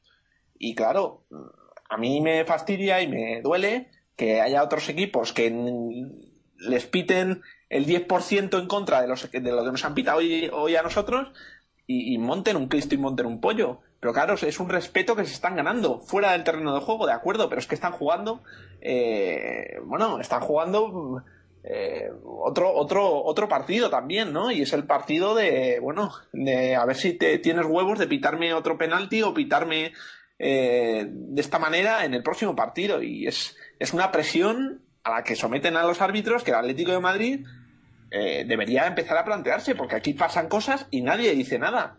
Y a mí me cansa y, que, pues eso, que, otros equipos estén, no sé, todo el rato el tema de los árbitros y con la mínima, o sea, con lo mínimo. Pero yo, yo creo que, como dice Mariano, yo creo que tenemos problemas mayores, ¿no? O sea, si, si estuviéramos jugando mereciendo, mereciendo ganar y el árbitro nos perjudicara y demás, yo creo que se oiría mucho más estas críticas hacia los árbitros, pero viendo lo que tenemos, yo no sé, eh, quizás por lo, por lo que no hemos... He visto de pero, todo. Pero quizás por lo que no hemos hablado tanto del árbitro y lo hemos dejado hasta el final, porque... Porque sí, el árbitro ha estado escandaloso, ha sido de, lo peor que yo he visto hace mucho tiempo en el Calderón, pero es que, el, pero es que el equipo... Ha sido decisivo. Totalmente, totalmente decisivo. Ha sido decisivo. Coño, ha condicionado el partido no minuto entonces, Mariano. Luego, entonces no hemos ganado por, por, por, por el árbitro. He dicho que ha condicionado el partido. Sí, pero no, ha dicho resultado. decisivo. Alguien, decisivo, un, un, decisivo. bueno. Sí, eh... sí. ¿Perdona? No, claro, no, no. Vale, de acuerdo. Decisivo, no. Para el... o sea, ha condicionado. Ha, tres, vamos. Minuto uno empiezas perdiendo, tío, hombre, eh, algo pasa, ¿no? Pero ha sido penalti, no, es que en serio, yo no lo he visto. No, yo creo que penalti, no, se ha sacado de la manga una cosa que. ¿Te acuerdas de la de Reyes? Eso no lo pita nadie. Contra el español, una falta que nos tiraron el año pasado. Sí. Una falta que nos tiraron que Reyes puso los dos manos, las dos, los dos brazos delante del cuerpo. Sí. Pues esto es parecido, pero con una mano y de costado. Se, está girando intentando quitarse y le da en el codo. ¿Vosotros creéis que el penalti que nos han pitado nosotros era.? Tampoco. Eh, pero es que ha habido otro justo después del de ellos en el que el jugador del Mallorca saca las dos manos en el suelo. El balón, agarra el balón con la, prácticamente agarra el balón con las manos y no lo pita. O sea, hemos empatado por el árbitro. No, no, a eso me refiero, que es que yo, eh, tenemos otra, tenemos muchos más problemas más graves que el árbitro. En el momento que se solucionen, si pues o si se solucionasen los problemas. No, Sí, Álvaro tiene razón. Y, nos, el próximo en Bilbao nos volverá a chotear y otro partido menos de y formas, otro más. de todas formas, al, hilo de, al hilo de lo que dices Álvaro, vosotros nos dais cuenta que hace muchos años, pero muchos años, que no tenemos jugadores que presionen al árbitro. O sea, yo qué sé, ¿os acordáis de Simeone, de, de, de, Vizcaíno, de jugadores de estos que, tenían la inteligencia? O sea, no te estoy diciendo protestar por protestar y con... No, no, no. no. Sino eh, eh, el típico jugador este que, que, está constantemente detrás del árbitro, que sabe cómo manejarle, que sabe incluso que sabe cómo, cómo llevarle para, para que, no sé si te pita a favor o tal, pero que en el caso de duda ¿Entendés lo que te quiero decir? O sea, yo no, hace muchos años que no veo que los jugadores del Atlético de Madrid presionen al árbitro, eh, de, o sea, pero a, nivel de, estos que dices, joder, esto es fútbol, esto es, porque eso también es fútbol, ¿sabes? Fútbol por debajo, fútbol de este, fútbol perro de este sabio, ¿sabes? Oye, el entrenador también tendrá algo que decir en la rueda de prensa y tendrá que dejar las cosas claras para que no nos pasen por el pito del sereno. Este, este no, pero es que Manzano, Manzano no va a decir nada, en este caso no va, de hecho no puede decir nada porque hace unos días leí en Marca que ha impuesto un código de vestuario de que está prohibido discutir con el árbitro. O sea, si hay algún jugador del Atlético de Madrid que recibe amarilla por protestar, Manzano le va a multar. Entonces, lógicamente, él no puede hablar del árbitro tampoco. ¿Eso, eso está publicado? ¿Dónde? ¿Dónde dices que está publicado? Eso lo vi, lo vi en una de las, bueno, en una de las esquinas pequeñas de una de las portadas de marca. No sé, no sé cuándo, pero hace poco, hace dos semanas. Bien. Y lo, que, lo que quiero decir también, lo que quiero decir también es que antes lo iba a decir cuando Jorge dijo, o, bueno, estoy de acuerdo que, bueno, estoy de acuerdo en que si no hubiera sido por el árbitro habríamos ganado el partido, pero eso no cambia el hecho de que tenemos muchos problemas, porque lo que estamos, yo entiendo que lo que estamos discutiendo aquí es el proceso de juego y no solo los resultados. Es grave la situación de estar seis partidos sin ganar, pero lo, lo que es más grave es que el entrenador no apuesta por los mejores jugadores para cada uno de los puestos incluso más grave que no apuesta por un sistema de juego dentro del estilo de juego que quiere implantar, que es el de tener la posesión del balón. Pero si no hubiera sido por el, por el árbitro hoy, posiblemente hubiéramos ganado el partido. Y como dice Álvaro, que te piten un penalti en contra en el minuto uno condiciona todo el partido. ¿qué hubiera sido si no hubieran pitado ese penalti, que es injusto? No lo sabemos. Quizá hubiéramos ganado 4-0, quizá hubiéramos perdido el partido, pero ese penalti condiciona el partido y yo creo que el árbitro en su conjunto, en el conjunto del partido, en los 90 minutos fue decisivo para que no pudiéramos ganar el partido. Pero eso no cambia el hecho de que hicimos las cosas mal y que no merecimos o no jugamos al nivel que tenemos que jugar con el equipo que tenemos y en casa ante el Mallorca. Por, eso, por eso no hemos empezado diciendo que el árbitro es muy malo, que tal, claro, claro, ¿no? Lo hemos dejado hasta ahora porque ha sido decisivo, pero quizás, como tú dices, Mariano, pues no ha sido un penalti yendo empate en el 92. No ha sido ese caso, como pero, pero, vamos, es para estar enfadado y de verdad yo me gustaría que hubiera alguien en el club que dijera que, bueno, que pusiera las cosas en su sitio ya no solo, no digo amenazar a nadie, no, no, es, no es plan, pero sí diciendo, hombre, eh, esto hay que cortarlo, ¿no? ¿Cómo se hace eso? Pues hablando un poco, dejando la lengua un poco suelta y dejando las cosas claras, porque otros equipos lo hacen y bien que luego les, les favorece. Sí, pero eso no va a pasar. Olvídate. Eso aquí no va a pasar. A eso. nosotros, nosotros tenemos un dirigente que toma las decisiones que, que no da ni una sola declaración, no hace ni una sola declaración en público. Comete sus errores en el despacho, tiene sus artimañas de cómo quiere manejar al Atlético de Madrid a su beneficio, que es Miguel Ángel Gilmarín, se puede decir claramente, pero que en beneficio o refiriéndose al Atlético de Madrid no le recuerdo durante los últimos meses ni una sola entrevista. Y el que da entrevistas haciendo de portavoz de club, que es el actual presidente, pues ya sabemos cómo es. Sí. Así que normal que no nos hagan caso, ¿no? Normal que no nos hagan caso. Eh... Bueno, y lo mejor, Diego, venga, ya, ya te iba a decir, volviendo a lo mejor, lo mejor, Diego, ¿no? Diego, ya está, vale. adelante. Bueno, Mojir, pues ahora te toca a ti, lo mejor y lo peor. Sí, lo mejor iba a decir Diego también. Y lo peor, pues, Sí, yo, bueno, yo creo, es que a mí el partidazo que ha hecho Diego eh, está fuera de incluso cualquier tipo de análisis porque se veía claramente que era el mejor futbolista sobre el terreno de juego de los 22 con muchísima diferencia sobre cualquier otro y ha hecho, por lo que yo he visto, ha hecho todo bien. Lógicamente no ha estado en ataque, no, como dice Álvaro, ha tenido ese retardo o ha tardado un poco en efectuar el último pase, pero esto también porque los jugadores por delante no se movían. lo que tenía en sus manos lo hizo todo bien, o lo que tenía en sus botas lo hizo todo bien. Y lo negativo, pues, muchas cosas. Lo negativo, pues, el hecho de que hayamos jugado 15 partidos y que Manzano haya utilizado en seis de ellos una alineación, eh, un sistema de juego, un sistema de juego, en ocho otro sistema y en otros eh, tres otros sistemas, que no tiene una idea fija. Eso es lo que decías tú, Jorge. Yo quería esperar porque tenía la sensación de que tarde o temprano acabaría apostando por un sistema y, y acabaría apostando por los mejores jugadores en ese sistema, pero se está viendo ya estamos a finales de octubre y que o no se aclara o no quiere aclararse o para él los mejores jugadores en esos puestos son Mario y Thiago cuando está muy, muy, muy, muy, muy claro que no lo son. Y eso para mí es lo peor, que el entrenador del Atlético de Madrid no está sabiendo tomar las decisiones que están eh, o que estarían más a favor del rendimiento colectivo de la plantilla, ¿no? O del equipo. Sí. Bueno, pues eh, Mariano, para ti lo mejor y lo peor. Bueno, lo mejor, pues posiblemente lo que sí, también estoy de acuerdo que Diego ha hecho un muy buen partido. Eh, y lo peor, pues, eh, pues eso, que seguimos sin jugar a nada y. y la sequía, la sequía hemos metido un gol. Sí, bueno, es que bueno, es que, que ha sido penalti. Sí, sí, bueno, pero es un es gol. Es que ha sido una, que eso ya le justifica que es, una, que es una consecuencia, ¿no? De, de, del juego. Es una consecuencia del juego y de, y de que esa, tenemos muchísimos problemas que empiezan desde, desde el palco y acaban en, en el banquillo y, mm. y va a ser difícil solucionarlo, por lo menos en este. Con lo que hay, sí. Con lo, no sé, con, lo que estamos viendo, efectivamente. Sí, sí bueno, para, para mí lo peor, Manzano, os repito, para mí lo peor Manzano, porque yo creo que desde no, o sea, está claro que todo empieza desde arriba, desde el palco, pero con lo que hay, lo que tenemos, eh, el entrenador es el máximo responsable en el campo y en el campo pues no está funcionando. Para mí lo peor Manzano. Y lo mejor, bueno, también iba a decir, iba a decir Diego, pero también quiero quiero resaltar a a Turán, que a mí Turán este chico yo creo que eh, Esperemos que le respeten las lesiones porque ya hemos empezado, cuando vino ya había dudas sobre el, año pasado jugó muy pocos partidos, pues, se perdió muchos partidos por lesión y, ya hemos, y ya, ya se ha perdido este año alguno con nosotros, pero estando, estando en forma eh, junto con Diego son dos jugadores que, dan mucho juego, ¿no? Así que, bueno, para mí los mejores.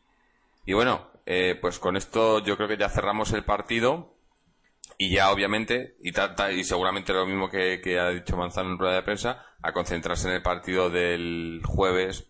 Tenemos partido Liga el jueves contra el Bilbao. Y, así nos va toda la semana, ¿no? Terminamos uno, bueno, mala suerte del tal, y ya mirar al siguiente partido. Pero es que cuando nos demos cuenta, nos van a quedar menos partidos de los que ya hemos jugado y, los resultados no van a estar ahí. Y te la gente, La gente cabreada en Twitter también y en Facebook, ¿eh? dejándonos ya mensajes y pues en la línea de lo que hemos comentado, bastante cansados del entrenador. Sí, bueno, por lo visto se han oído bastantes pitos en el Calderón, ¿no? Al final del partido. Y bueno. A mí me ha extrañado, ¿eh? Que se le agote tan pronto la, paciencia a una afición que, bueno. Hombre, es que si te venden, te venden todo lo que han vendido. Eh, sí, sí. que si tenemos, ¿no?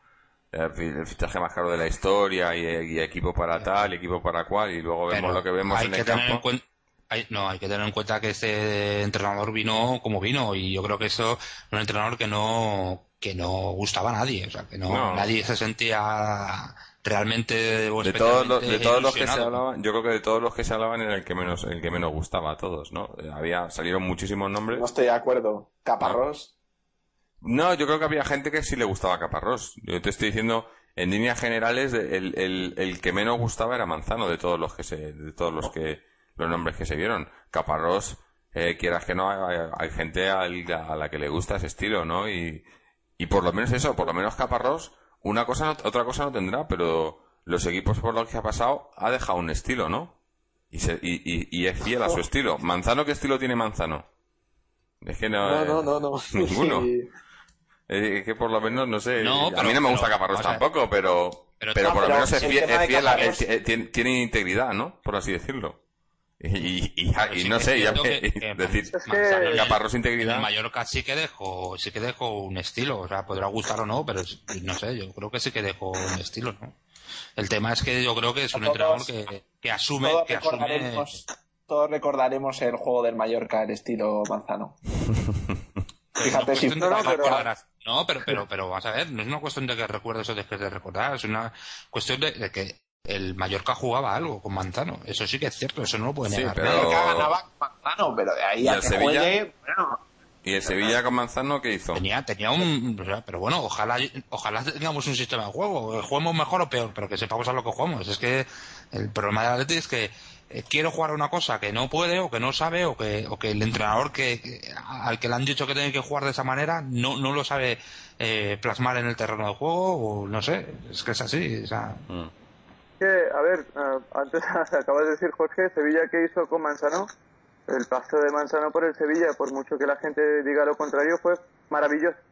Maravilloso no solo por el hecho de que cogió un equipo, creo que octavo, y lo acabó colocando quinto, quinto, cuidado que acabó quinto con el Sevilla, ¿eh? no acabó fuera de evolución acabó- Sí, espectacular. sí, bueno, lo- no, no, no es de evolución espectacular. Cuando cogió al equipo, lo del cuarto puesto lo tenía lejísimos. La plantilla que tiene, tenía el Sevilla, el estado de ánimo que tenía el Sevilla en ese momento, no estaba, yo no creo que ningún entrenador fuera capaz de meterle entre los cuatro primeros. Y vimos todos que el, el Valencia y el, el Valencia y el Villarreal, la primera vuelta que hicieron fue espectacular. Luego el Villarreal se cansó, bueno, tuvo ese desgaste físico que no tenía, no utilizaban o no tenían jugadores de refuerzo y por eso las últimas jornadas vinieron un poco abajo. Pero es que el cuarto puesto y el tercer puesto estaban inalcanzables cuando Manzano llegó al banquillo del Sevilla en la jornada 8, porque los otros dos habían sumado casi todos los puntos. Pero más allá de todo eso, dejó tres herencias muy importantes y lo he dicho antes también, lo dije cuando fichamos a Manzano, que dejó la mejor versión de Álvaro Negredo, que, que sigue teniendo continuidad ahora, adaptó a Gary Medel y a Iván Rakitic en el centro del campo. Y eso es lo que ganó Manzano y eso es lo que ganó el Sevilla con Manzano. ¿Qué pasa? Que en este momento el Atlético de Madrid no tiene dos jugadores en el centro del campo como Gary Medel y, y Iván Rakitic. Si los tuviera, jugaríamos mejor, pero es que no los tenemos. Y los que, los que son buenos, los mejores que tenemos, no los está utilizando Manzano. Pero los, los últimos cinco años de Manzano, cuatro en el Mallorca y uno en el Sevilla, han sido buenos. Lo que, está- lo que yo estoy criticando es este año en el Atlético de Madrid y concretamente los procesos que, que está demostrando no, no dominar. Es que no puedes montar un equipo nuevo y utilizar 17 futbolistas habitualmente y utilizar dos sistemas, uno cada partido. Esto es imposible. Así no compites con nadie. Y menos si tu aspiración es de estar entre los cuatro primeros.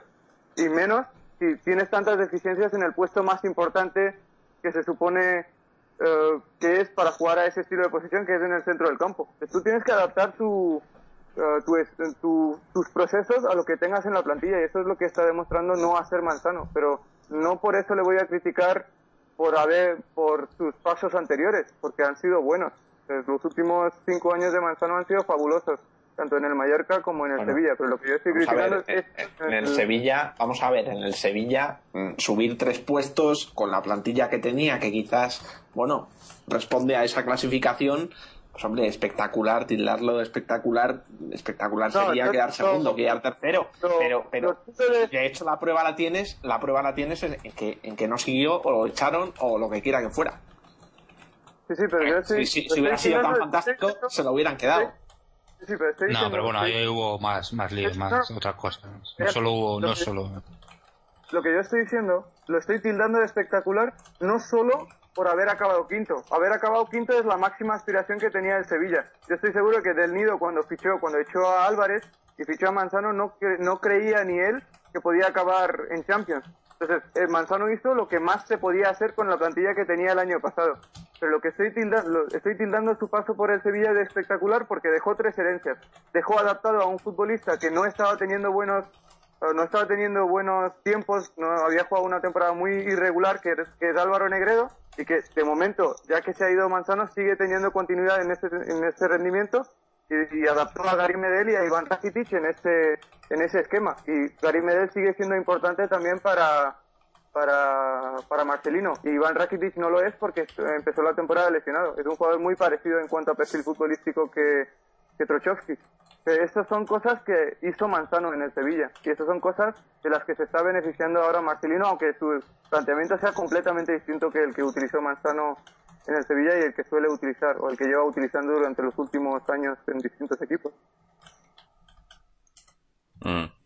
Bueno, pues Jorge le, interesa mucho. No, es que, no sé, yo, eh, ya lo he dicho, yo no soy de Manzano y creo que, que, mucha gente no es de Manzano y, y bueno, no sé, yo creo que son las circunstancias que se le dieron en el Sevilla o, en el Mallorca, pero da la casualidad de que las dos veces que ha estado en el Atlético, pues no, no, pese, a que, es que yo creo que es eso, que al final, eh, en el Atlético se le, o, quiere, o él quiere que se le recuerde cuando, en su etapa anterior, cuando se quedaron fuera de, de, Europa por, por, por, goles, ¿no? En el último tal. Eh, pero durante la temporada es que estábamos todo el tiempo eh, criticando porque, pues eso, pues porque no se veía jugar como, como, se, como se pensaba que ese equipo podía jugar, ¿no? Y estamos viendo lo mismo ahora mismo.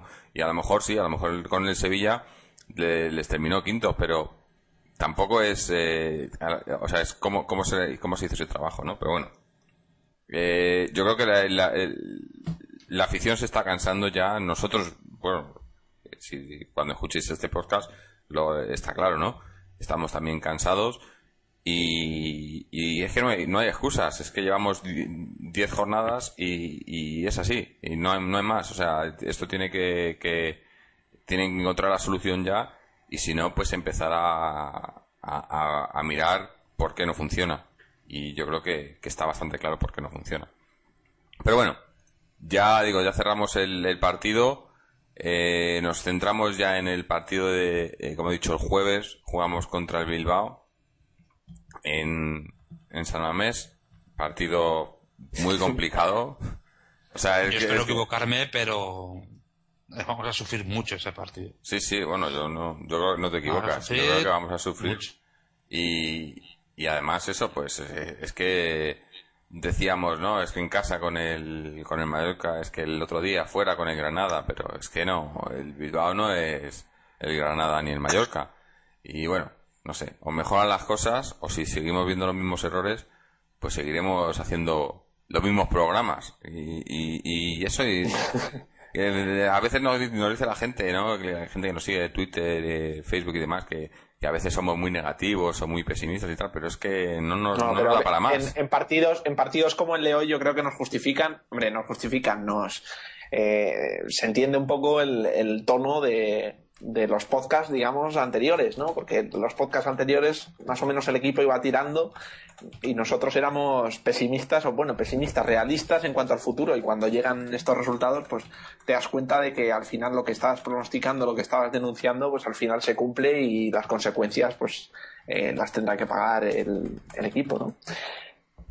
Pero vamos, yo creo que el, partido con el Bilbao va a ser una asignatura sobre todo muy, muy dura para la defensa, ¿no? Esos eh, estilo equipo del norte va a ser complicado, sobre todo hoy no hemos tenido casi exigencia en cuanto a los centrales y bueno, yo, yo sobre todo espero que el papel de Courtois el jueves sea muy determinante y, y siga con la misma el mismo carácter el mismo perfil de portero dominador de área porque eh, lo vamos a necesitar, va a ser un partido eh, bastante equilibrado, pero bueno, yo creo que mm, si queremos tener opciones tiene que pasar todo por eh, jugadas rápidas en velocidad y sobre todo apuntar y, mejorar esa efectividad que, venimos venimos arrastrando desde los últimos partidos, ¿no?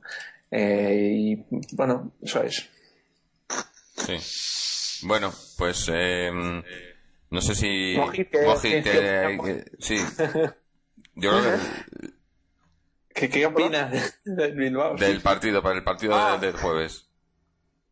Sí, sí, hombre, lo que habéis dicho vosotros, ¿no? El, Athletic Club es un equipo que está intentando, tiene los mismos problemas, parece que los ha solucionado mejor que nosotros en los últimos tiempos, está intentando jugar a lo mismo que nosotros. Tiene una diferencia, que es que nosotros intentamos jugar con cuatro jugadores por dentro y ellos, al tener a un rematador como Llorente, es curioso, pues nosotros tenemos un rematador como Falcao, pero no hacemos lo mismo. Ah, pero juegan con dos extremos abiertos, juegan con tres en el centro que les dan toque, consistencia, les dan bastante continuidad en el juego y dos por fuera que aparecen en espacios ventajosos y ponen centros a la cabeza de Llorente, ¿no? Y en ese sentido, a mí lo que más me preocupa del Athletic Club es el hecho de que es Javi Martínez. El hecho de que perdamos la batalla en el centro del campo. Si perdemos la batalla en el centro del campo ante un equipo que esta temporada pretende dominar la posesión del balón y que siempre ha sido caracterizado por jugar partidos muy físicos, físicamente es un equipo muy bien armado, nos pueden hacer bastante daño. Este, este Atlético se vio en el No Camp que no está preparado para que le dominen. Sea, estamos hablando de que un equipo que cuando tiene 70% de posesión no es capaz de marcar goles y que de vez en cuando sí le hacen goles y sí le ganan partidos. Pues desde luego, si acabamos en un partido donde tenemos 40, 35, 40% de posesión, nos pueden hacer muchísimo daño porque nuestro sistema o nuestra, nuestro planteamiento de defensa estática no es nada bueno. Entonces, a mí me preocupa mucho ese partido Javi Martínez sobre todo y Llorente porque es un peligro constante. Pero sí creo que ah, tal y como estamos, no estamos ahora mismo, en principio, en principio no estamos para competir a nuestro máximo potencial en el en el en, el, en San Mamés.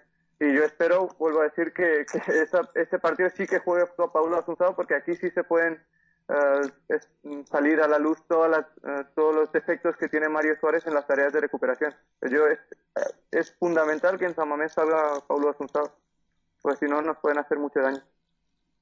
Creo. Sí, bueno, también yo, yo, es que después del partido de, de, Europa League yo pensaba que, que, había quedado todo bastante claro, ¿no?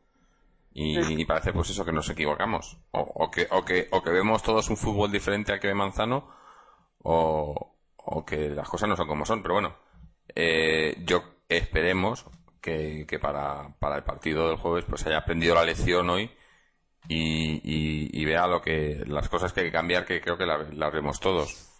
Eh, hombre, obviamente hay cosas que no, que no vas a cambiar de un día a otro eh, cómo juega el equipo, pero es eso lo que, lo que decimos siempre, mantenerte fiel al estilo, a los jugadores y, ir, tirando hacia adelante. Pero bueno.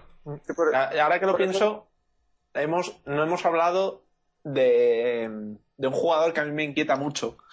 por mucho que tenga 20 años, que sea una futura promesa eh, española del delantero centro, a mí mm, yo no puedo ver a un tío que falle tanto. Hoy tampoco es que haya sido el día, ¿no? Pero no, no podemos tener esa, esa baza, digamos, que es una baza que tampoco es que tenga ninguna garantía. No podemos permitir que pues es tener a un delantero centro que no que no apunte y que está a la altura de joder de un delantero centro de un equipo Champions es Adrián o sea yo de verdad mm, me parece un muy buen futbolista dentro de 4 o 5 años pero hoy eh, lo siento mucho pero es que no el Atlético no se puede permitir de Adrián de Adrián. Ah vale vale. Adrián un, un jugador que cuando le han quitado le han silbado a él o al cambio Ah, yo no he escuchado pitos, ¿eh? Al cambio, al cambio.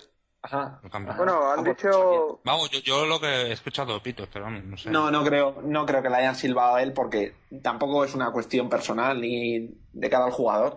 Pero claro, es que yo creo que no se puede permitir un jugador de medio, de medio del campo para arriba que, falle tanto, no digo hoy, ¿eh? sino todas las oportunidades que a veces tiene y que le cuesta mucho, mucho, mucho y lo vamos a pasar muy mal si nos centramos o si tiene que jugar un papel clave eh, o si le da Manzano un papel más continuo en, el equipo. Yo que lo siento mucho, pero en mi equipo no, yo creo que es uno de los que de los que debería de salir. Bueno, pues no sé, ya veremos. A ver, a ver, a ver, a ver con qué nos sorprende Manzano, Manzano en, en, en Bilbao, ¿no? Pero bueno. Eh, seguro. Jorge, sí, a mí me gustaría simplemente añadir un pequeño comentario. Como antes he dicho que el Bilbao juega con, con extremos abiertos y utiliza mucho el juego por bandas, aunque intenta buscar también consistencia en el juego interior. Pero su, su virtud principal, de donde realmente se equilibra, es por las bandas. En ese sentido, si Manzano apuesta por, por cuatro centrocampistas, eso es que si no tenemos el 70% de posesión, nos pueden hacer muchísimo daño.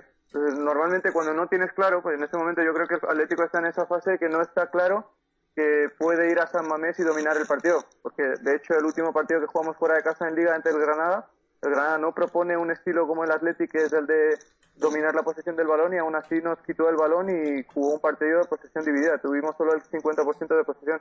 es muy importante que para desactivar el juego que tienen por bandas, juguemos con extremos. Entonces, sería bueno que aparte, además de que vuelva a al 11, que jugaremos, que juguemos con dos extremos o dos jugadores de banda y no pongamos a ese, eh, no sé, ese, ese rombo, ¿no? De cuatro jugadores en el centro del campo. Yo espero que jueguen Asunsao, Gaby y Diego por dentro y por fuera que jueguen uno de los cinco o dos de los cinco jugadores que tiene de bandas, ¿no? Salvio, Reyes, Pizzi, uh, Juan, bueno, Juanfran o, o Adrián. Sí, lo que está claro también es que los, los laterales del Atlético de Madrid van a estar mucho mucho menos libres que lo que, lo que han hecho hoy, ¿no? Van a estar mucho más fijos en la posición y más preocupados de tareas defensivas defendiendo esos, esos extremos del Bilbao y por lo tanto también vamos a perder potencia de profundidad por bandas y bueno, eh, por eso he dicho que necesitábamos mucha contundencia a la hora de definir. Es que esto es lo que estoy diciendo, es como vas a perder, uh, uh, ¿cómo se dice?, sorpresa en ataque, pero esto es porque eso solo lo, depende, tú tienes que tener claro qué vas a hacer en, en San Mamés. ¿Vas a ser capaz de tener 65% de posesión en el campo del Athletic? En el campo de este Athletic, del Athletic de Bielsa. Yo no lo tengo claro. Si Manzano lo tiene claro, pues que utilice su rombo. Eh, esto, esto el Barcelona lo dice muy claramente, ¿no? El dominador del juego es el que domina el balón. Pero ahora mismo el problema del Atlético es que no está muy claro, de hecho no está para nada claro que sea capaz de dominar el balón en, el, en San Mamés. Y como no está claro eso, y que es posible que el Atlético nos ataque, es mejor tener un plan defensivo contra sus virtudes ofensivas, que son el juego de por bandas. Entonces sería bueno que nosotros jugáramos un poco teniendo en cuenta las virtudes que tiene el equipo de Bielsa también, porque si no puede ocurrir lo que ocurrió en, uh, en el Nou Camp. Bueno, si el Atlético esperemos que no tendrá, tendrá tres o cuatro y lo que, pues eso, yo creo que lo que no puede hacer tampoco es confiar esas tres o cuatro oportunidades a, pues Adrián dos y pues eso, que nos queden ya solamente una o dos eh, con posibilidades de aprovechar en gol, ¿no? Bueno, en fin, pues nada, eh, yo creo que vamos a terminar el programa por hoy. Eh, ya, pues eso, emplazándoos a ese partido contra el Bilbao. Eh, una vez más, como hacemos en todos los programas, y aunque parezcamos un poco pesados, pero hay que agradecer a toda la gente que, nos escucha y que nos sigue a través de nuestra web, www.atleticontreses.com, donde tenéis los enlaces a, a nuestros sitios en las redes sociales, Twitter, Facebook, YouTube, eh, donde también tenéis los blogs de Mojit, que, bueno, se supone que iban a ser blogs de más gente, pero de momento Mojit es el que está más activo. Acaba de publicar uno, ayer publicó uno sobre la, sequía voladora de, de, Falcao, bastante, bastante interesante y que os lo recomiendo a todos los que nos escucháis. Y bueno, y pues nada, no sé si, si tenéis alguno más, algo más que decir. Y, ¿sí? El filial, por ejemplo, bueno, el filial que ganó, ganó 0-2 y se pone sexto a un punto, dos puntos de zona de playoff. Eh, lleva cinco partidos sin perder. Y bueno, bien es cierto que ha jugado con equipos de la zona baja, pero es importante que lleven una buena racha y que pues a la hora de afrontar los partidos importantes con la gente de arriba pues tenga ya un margen de puntos considerable con respecto al descenso que es lo que nos pasó el, el año pasado que nos costó mucho arrancar y por qué no poder pelear un futuro ascenso ¿no? Sí, sí, que se vaya preparando Pantich por si acaso pues sí. no, no, pues eh, dos partidos, ¿eh? El Zaragoza la semana que viene eh, dicta sentencia en caso de, mm, de tropiezo en Bilbao. posiblemente, posiblemente. Las cosas son las tiene el fútbol. Aguirre, Aguirre viene a sentenciar. bueno, pues nada, pues eh, buen buen resultado del filial, ¿no? Yo creo que que ahí, ahí es donde se está viendo, creo que Pantich quiso imponer un estilo nuevo y, y, tiene las ideas bastante claras y está funcionando. Mira que, mira que, mira que raro, ¿eh? ¿eh? Pones un estilo, te mantienes fiel a él y, y no, no empezaron de la mejor manera, pero le han ido sacando resultados y ahí están. A ver si aprenden del primer equipo también. Bueno, pues nada, gente, lo dicho. Nos vemos en el partido de Bilbao y, esperemos, como siempre, que estemos hablando de, una victoria, pero bueno. Yo creo que el optimismo ya va renqueando un poco. Pero bueno, lo de siempre. Atleti.